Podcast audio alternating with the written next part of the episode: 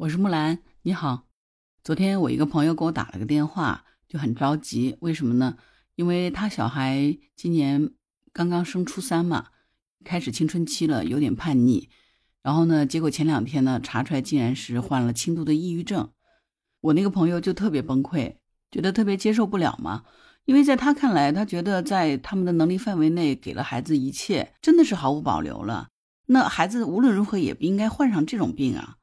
说实在话呢，我这个朋友他家里的条件还是不错的，呃，她是在大企业里上班，然后她老公是自己开公司，家里呢就只有这一个小孩，所以呢，他们两个对孩子来说还是很上心的。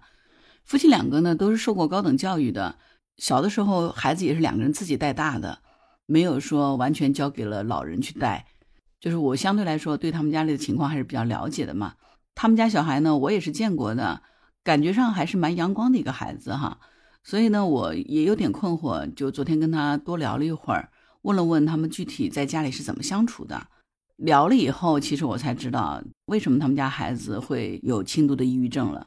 就是他们夫妻两个，因为两个人都是名牌大学毕业的嘛，所以呢，他们很希望把自己的好的人生经验就传授给孩子，让孩子少走一些弯路。他们一直都觉得说这个孩子他是比较弱小的，不太懂事儿。他们夫妻两个跟孩子的相处呢，基本上都是一个居高临下的姿态，而且呢，他们家里头是很有规则的，是从来没有什么讨价还价的余地的。但是从我昨天跟他聊天的过程里面，我觉得他们夫妻两个应该到现在还没有意识到，他们在物质上其实对待孩子从来是不吝啬的。比如说孩子的这个文具，他爸爸都是整套整套买在这边，经常说的是你所有的东西我都给你提供最好的。你只管好好学习就可以了，其他你不用管。他们家小孩是个男生嘛，他有几个比较好的同学，暑假的时候呢，想约了一起到周边的县城里面去游玩一下，结果他爸爸就一次一次的拒绝，说是我从早忙到晚，每我每天睡觉的时间平均都只有五六个小时，都是为了给你提供最好的条件。你不想着好好学习，还整天想着出去玩，那外面的世界有多危险，你知道吗？万一出了事儿，你能对得起我吗？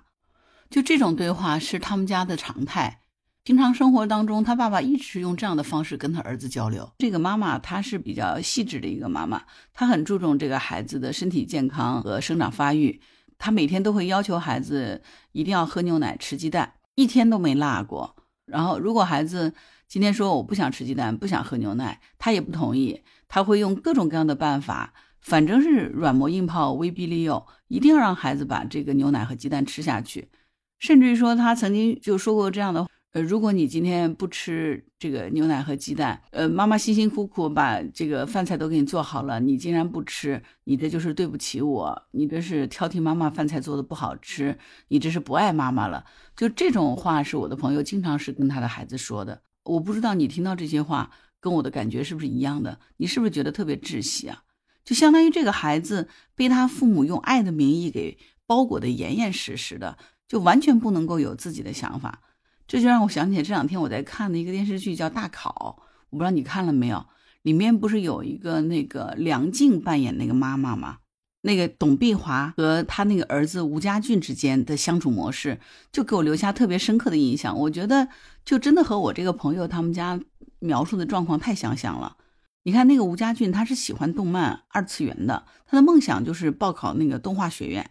可是他妈妈却坚决不同意，一门心思的阻止他儿子参加艺考，让他必须要冲刺985，上一个重点的大学。而且为了监督他儿子学习呢，他妈妈每天就坐在他儿子身后，就好像是看管犯人一样的。里面有一个情节我印象还挺深刻的，就是有一次这个吴家俊看到他妈妈睡着了，然后就偷偷的就在那边画画，没想到他妈妈醒了以后被发现了嘛，为此他妈妈就大发雷霆，不管吴家俊怎么样的哀求。还是毁了他儿子画了好几个月的这个参赛作品，他儿子瞬间也就急了嘛，就对着他妈妈说：“你是不是有病啊？你真是太恶毒了，你连后妈都不如。”当他儿子声嘶力竭地喊出来说：“以后我考得远远的，我再也不要看见你，我要离开这个家的时候”，他妈妈就忍不住了，狠狠打了儿子一个嘴巴子。我觉得看到这一幕哈，如果家里头有青春期的小孩，父母来说可能都会觉得挺眼熟的吧。其实。从孩子进入青春期以后，原来那个听话的、懂事的乖宝宝似乎是不见了，取而代之的就成了一个敏感的、叛逆的混小子。那即使是父母出于爱，觉得自己是为了他好，他也毫不领情，反而恨不得离父母越远越好。我不知道你们家里是不是有青春期的小孩，遇到这种情况是不是觉得特别头痛啊？你是不是觉得说，如果孩子这样做了，就是长大了翅膀硬了不听话了，然后觉得这个孩子白养他了，养了个白眼狼啊，觉得自己特别伤心。其实我想跟你说的是，不是孩子的错，是我们的父母的问题。是我们对孩子青春期的发育特点是不太了解的，才产生了这样的冲突。那什么是青春发育期？青春发育期其实指的主要是在年龄十三到二十三岁之间的青少年，在身体和心灵同时发生比较大的变化以后，身心迅速发展，但是呢又非常的不平衡，这是一个充满矛盾和复杂的时期。其实是一个孩子在探索自己到底是一个什么样的存在。社会评价和自我评价产生巨大矛盾和冲突的这样的一个过程，这个过程对于一个人的成长来说是非常重要的。那为什么说青春期的小孩就更容易叛逆呢？因为作为婴儿期以后人生的第二个生长高峰期，不论是从心理上还是生理上，青春期是一个人非常重要的成长变化时期。这些迅速的变化呢，就会让很多青少年产生了困扰、自卑，甚至于说不安。尤其是现在的孩子的青春期，就跟我们小的时候比呢，又提前了。身心发展的不平衡，这些困难让他们无法面对。那孩子呢，就本能就采用了一些比较消极反抗的态度。在表面上看来呢，似乎就是家长心目当中的叛逆了。但是呢，这种逆反心理呢，是因为他们不能尽快的适应这个特殊的过渡期有关。青春期是挺痛苦的一个负重时期的，因为进入青春期以后。他们在迅速的转变观念，又承担起了一部分成年人要承担的事情，还要努力去迎合社会对他们的期待，甚至还要学会和异性相处啊、交往啊。那这些情况呢，都是让他们很难在短时期内适应的。所以呢，在家长看来呢，在青春期他们就会开始变得不听话呀，或者是有意的和家长对着干啊。就有句话说，青春期的孩子的最大表现就是，凡是家长赞同的，我都要反对。没有理由，我为了反对而反对，就是你让我做的我都不做，你不让我做的我偏偏要做，就是可以用这一句话来总结青春期孩子的行为。但实际上，父母爱的名义的操控成了压倒青春期孩子精神的最后一根稻草。就像前面给我打电话那个朋友，你看他们家儿子其实上初三了，已经是进入青春期的阶段了，但是他们夫妻两个对孩子的管束还是像对待一个小宝宝一样的。他爸爸呢，就是强权，我不允许的，就是不允许。他妈妈就是那用那种软硬兼施的，甚至于是道德绑架的方式，逼迫孩子去按照他们定下的规则做事情，不得有任何的反抗。这样的其实他不再是爱了，他反倒是操控。那为什么家长会产生这种以爱的名义的这种操控呢？是因为我们家长对于青春期是有点那种如临大敌的感觉。我们刻板的认为说，青春期他们就一定会早恋、打架、叛逆，甚至和父母争吵。所以是我们父母觉得青春期的孩子就是洪水猛兽，我们必须是尽早扼杀，用爱的名义操控，就成了家长的这种常态了嘛？其实青春期的孩子，他的每一次叛逆，每一次不听话，都是在维护他自己的主权，守护他自己的领地。是他的灵魂的觉醒和自主意识成长非常重要的一个阶段。我们家长要做的，恰恰是对他的保护。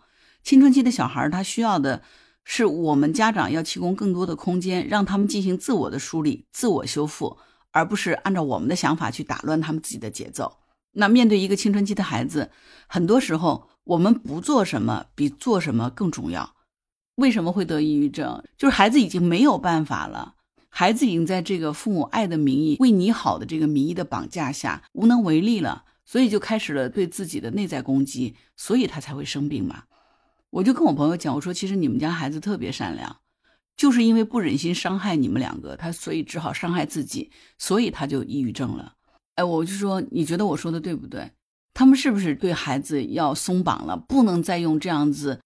紧压式的方式继续对孩子进行压榨和捆绑，那样的只会让孩子进一步的滑向更深的深渊，对不对？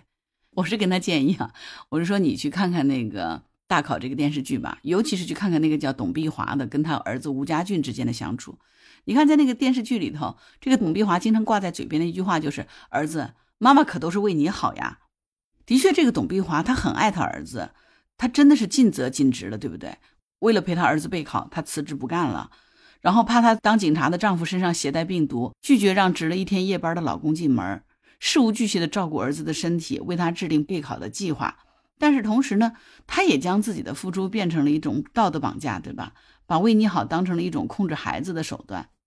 在生活当中，他动辄就贬低孩子的梦想，拿儿子跟别人做比较。着急了，甚至于说还会直接给儿子一巴掌，这种言语和行为其实都是非常伤孩子的自尊心的，对吧？所以我后来跟我朋友讲，我说你有三件事是一定要注意到去做的。就第一呢，一定是给孩子自由的空间，你一定要相信他。我说，你看你们家孩子从小到大真的是挺让你省心的，对不对？他也承认。我说，其实你要相信他，他你相不相信他是一个好孩子？他后来说：“那我相信他。”我说：“你要真相信，你要相信他。作为青春期来说，他只是在努力形成自己的价值判断。就我自己理解，有三件事你一定要注意到，这样的话才能让孩子有效的得到缓解。他现在只是有一些轻微的抑郁症嘛，还不是非常严重。所以只要这三件事做对了，孩子就会恢复健康。三件什么事儿呢？就第一，给孩子自由，给孩子自由的空间。”作为父母，咱们一定要相信孩子。就处于青春期，他们只是在努力形成自己的判断观念，只是在自我意识的觉醒，在于社会价值和自我的这个价值之间进行磨合。所以，作为家长呢，咱们需要多给予孩子一些自主权，这个绝对比管控更加有效。他又不是罪犯，你要相信他只是在进行探索。当你去批评指责他做错事儿，什么判你不对的时候，那实际上等于说你就已经给他贴上标签了，认为他就是一个坏的行为。那这个时候当然就把他推出去了嘛。简单一点讲，就是爸妈一定要把孩子当成大人对待，而不是什么都不懂的小屁孩儿。我那朋友就说：“那我怎么叫做相信他？”我说：“很简单，怎么样对待你同事，你就怎么样对待儿子。你跟同事怎么样保持尊重、理解和不干涉，那你今天也这样对待孩子。”第二一个呢，就是要给孩子心理上的支持，因为毕竟孩子是未成年嘛，呃，就作为父母要主动跟孩子多交流，我们要主动的放低自己的姿态和孩子交流，不严管不代表就完全放手，彻底的放任自流了。其实孩子在这个探索的过程里头，他还是很孤单的，有的时候也有恐惧，他其实更多的时候希望能够得到支持。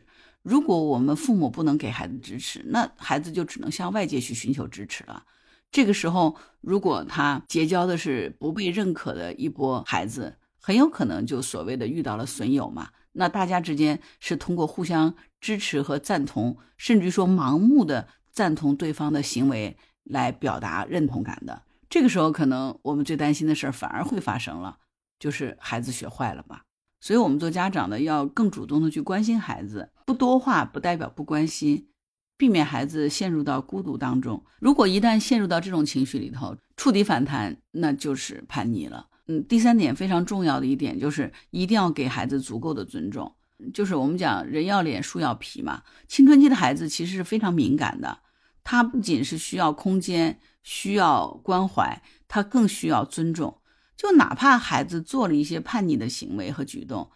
咱们做家长的时候，有时候也想一想，我们不也是青春期过来的吗？我那个朋友跟我说啊，他老师反映说，他们儿子好像跟同桌的女生有点暧昧，有点早恋的倾向。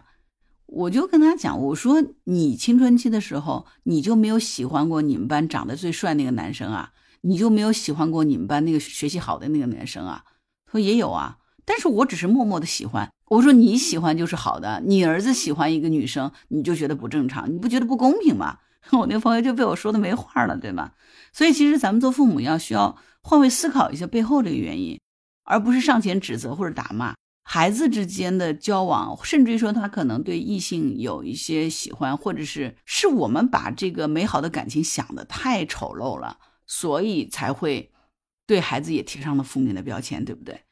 所以很多时候，家长不分青红皂白，直接介入孩子的隐私，查他的手机，看他的 QQ 聊天记录，偷偷在孩子打游戏的时候站在背后看他是怎么在玩儿，孩子在学习的时候就坐在旁边监督他，生恐孩子学坏了，就跟看犯人一样的看着他。其实只是因我们自己恐惧，对吗？我们其实是不相信我们的孩子能够做得好，我们不相信我们的孩子是有能力的，他是善良的，他是有自制力的。那既然你都已经给孩子贴上这样的标签，那孩子就当然如你所愿了，对吧？你不相信我，那我就做给你看嘛，这不就是孩子的冲动吗？但是呢，我们往往父母还口口声声说这是爱你。你要是孩子，如果你的爹妈这样对待你，你能感受到是爱呢，还是不信任呢？所以用爱的名义来操控，真的是中国式家庭教育最大的特征之一。我们中国的家长，我自己觉得真的是太爱孩子了，所以从孩子出生下来就伴随在左右。哎呀，真的是含在嘴里怕化了，捧在手里怕摔了。这种无微不至的照顾，对于孩子来说，这是一种枷锁。经常在上课嘛，遇到各式各样的家长，真的有的时候就觉得他们经常表达的一句话就是，感觉自己好心酸呀。我为孩子操碎了心，可是我的孩子却根本不屑一顾。我是不是养了一个白眼狼？所以你是不是觉得这句话特别的熟啊？然后有的家长就特别的强势。我记得我儿子上初中的时候，有一次开家长会，家长那边在做交流。有一个妈妈还洋洋得意的跟我们在交流，说什么青春期不青春期，我儿子在家根本就跟我没得闹。我就跟他说，你青春期了，你老妈更年期了，咱俩看谁干过谁。结果我儿子就认输嘛，就不要搭理他，收拾他就完了。再不行，我更年期犯病了，他不得怕呀。所以他儿子被收拾的老老实实的。我当时坐在教室里。那个妈妈还洋洋得意这么在分享她的经验，而且很多家长还在那边点头附和的时候，我觉得挺无语的。但是，毕竟大家都不熟嘛，我又不认识他，也不好去发言。可是你想想看，作为他的孩子得多悲哀啊！所以呢，作为家长哈，我觉得咱们再也不要说吃过的盐比你吃过的米还多，用这样的理由去压孩子了。实话说，未来会怎样？你说你真的能知道吗？反正我是不知道的，因为现在这种互联网和高科技的发展，社会的巨变是完全超乎了我们的人生经验的，对吧？所以，既然我们也不了解这些，我们凭什么觉得我们给孩子的指导就是正确的呢？为你好，我们真的是为孩子好吗？还是只是假借着为你好的名义，其实是想对孩子进行控制呢？希望孩子按照自己的规则做。你觉得呢？好啦，今天就聊到这里。如果你对这期节目有想法，欢迎在评论区留言。如果你喜欢我的栏目，请点赞、关注并订阅，这个对我很重要，谢谢。如果你喜欢木兰，也可以加入木兰之家，请到那个人人都能发朋友圈的绿色平台，输入木兰的全拼下划线七八九就可以找到我了。好了，今天就到这儿，我是木兰，拜拜。